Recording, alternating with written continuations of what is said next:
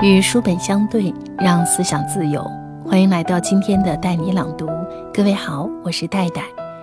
今晚读的这篇文章，也许会告诉我们，爱究竟是什么。来自作者宋涵的一篇文章，名字是《柔软和吃饭一样重要》。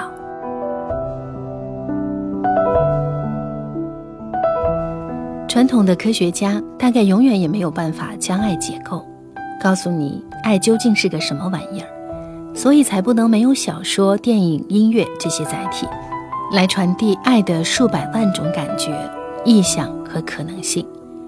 而心理学家就有野心多了，他们要探索看不见的心理活动，他们要探索爱的功能，从而试图拼凑出什么是爱这个谜团的一角。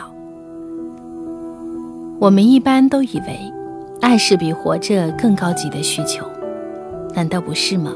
有了生存权，才有其他的一切。陈丹青都总结了，中国人的信仰就是活下去最要紧。在粗粝又急促的世界里，动不动就说爱，显得肉麻又虚无。五十多年前，心理学家亨利·哈罗想办法把爱具体化了。他设计了一个精妙的实验，把八只幼猴分给两只人工母猴喂养。这两只母猴都有体温和喂奶功能，唯一的区别是一只是由海绵和毛织物做成的，一只是由铁丝网制成的。然后呢？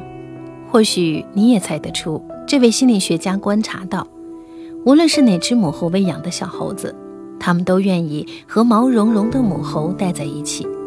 那些由铁丝母猴喂养的 baby 是为了吃奶才迫不得已离开毛绒母猴，吃完奶就迅速回来。他又进一步研究了这种接触安慰对幼猴的其他影响。有一次，他在小猴子中间设计了一个恐惧场景，他放入了一个上紧发条的玩具打鼓熊。这个玩意儿对幼猴而言是很可怕的。当幼猴害怕时，他们全部很快地跑向绒毛母猴，抱住它以获得安慰和保护。没有幼猴去铁丝母猴那里。还有一次，他把幼猴放在一个陌生的矿场里，里面有积木等各种新玩具。在有毛绒母猴的情况下，小猴子们会把它当做安全之源，很喜欢探索和摆弄各种玩具。他们时不时回到母猴的怀里，又继续出去探索，坦然自若。然而，如果只有铁丝母猴在场，他们就会对陌生环境充满了恐惧，他们哭叫，缩成一团，不安压倒了一切探索欲望。除此之外，哈罗还发现，铁丝母猴喂养的孩子对牛奶消化不良，经常腹泻。结论是明显的。对幼猴来说，接触安慰比提供乳汁更重要。哈罗在论文里写道：“情感依恋是比满足饥渴更强烈的基本需求。”显然，和猴子一样，人是不能仅仅依靠乳汁来生活的。这个1958年的实验，在爱的发现历程上，如同一场革命。也许爱有很多变形。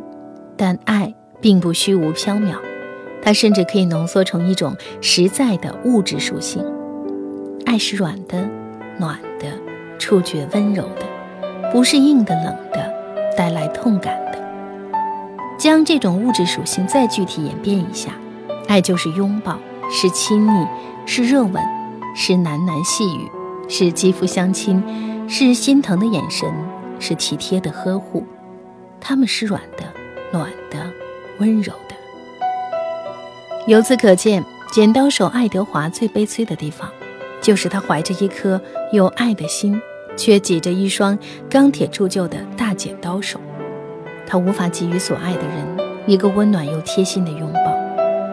本质上，他无法制造爱和传递爱。原来，柔软和吃饭一样重要。没有爱。没有柔软，我们在生理上会病痛、会残废、会死亡。哪怕从最功利的角度来说，爱也是不可或缺的，是致命的。即使长大成人，即使活在再粗糙的时代里，我们也不要羞于承认，我们像需要粮食一样，需要爱。谢谢你今晚的聆听，希望每个人都能够拥有最温暖、最柔软的爱。我是戴戴，更多美文请关注我的公众号“带你朗读”，戴是不可取代的戴。晚安，好梦。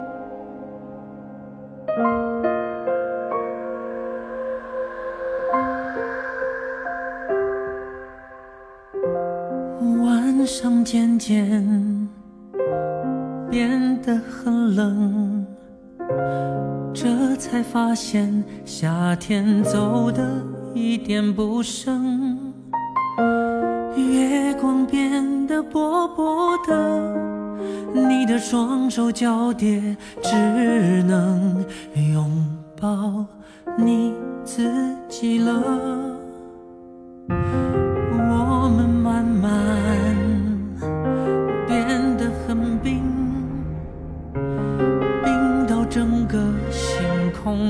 没有一点声音，回忆变得很干净，就像诗人说的，沙滩留不住任何脚印。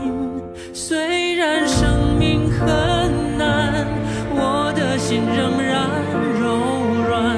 虽然你不再爱我，我仍然爱我自。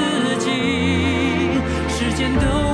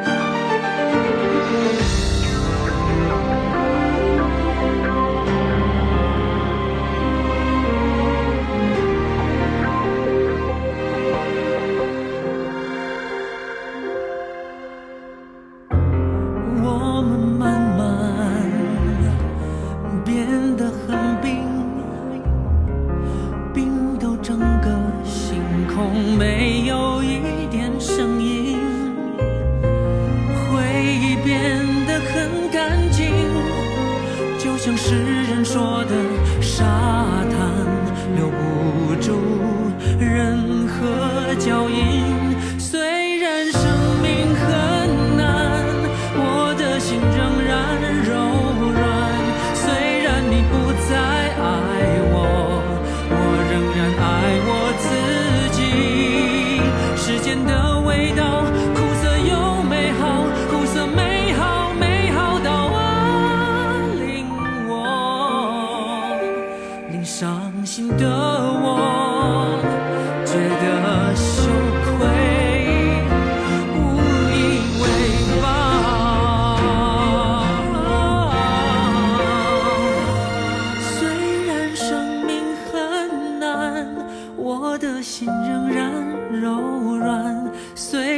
你不再爱我，我仍然爱我自己，也不忍心去伤害爱过的你。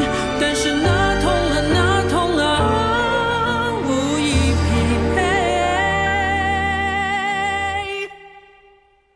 到底每天有多少